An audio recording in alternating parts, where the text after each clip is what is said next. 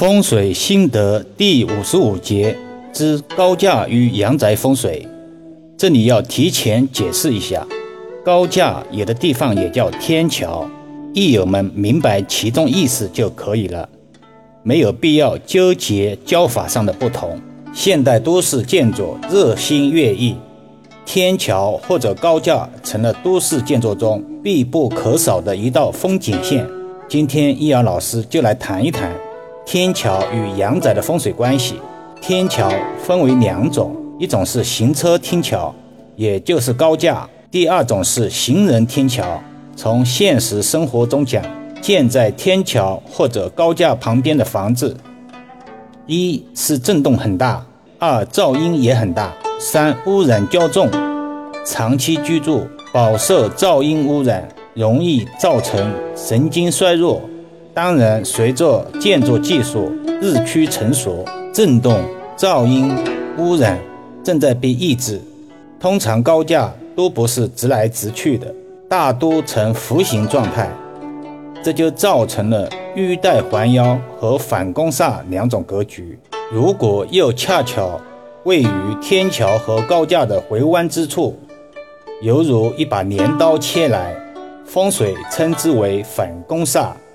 为凶。反之，如果是位于天桥或者高架路的回弯之内，风水称之为玉带环腰，为吉。当然，对于煞气而言，越远则影响越小。易遥老师的音频不希望让个别易友成为惊弓之鸟，不可以草木皆兵。高架所带来的影响是较强而有力量的。而行人天桥所带来的影响，则相对较弱。大厦下方有天桥，通常叫做退财论，也就是对财运不利。但有些情形却不能一概而论，妄下判断。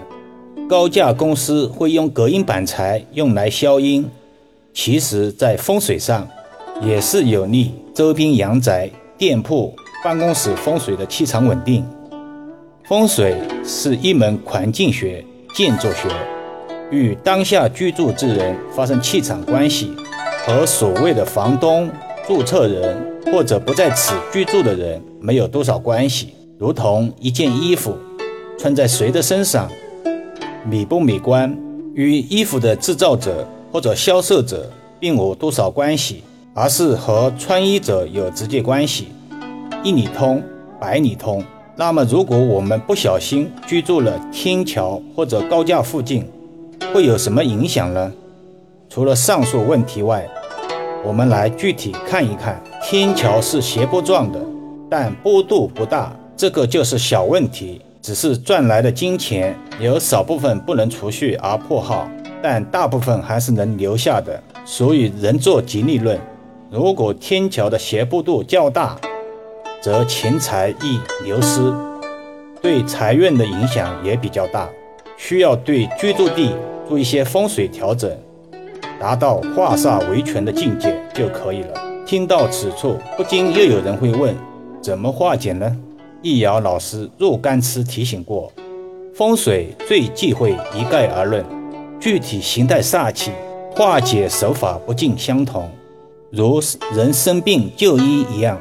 不管什么病，都改一种药，显然是行不通的。好了，今天就说到这里吧。更多分享，请至医疗文化主页收听、点评、转发、收藏，或者搜索关注公众号“医疗文化”。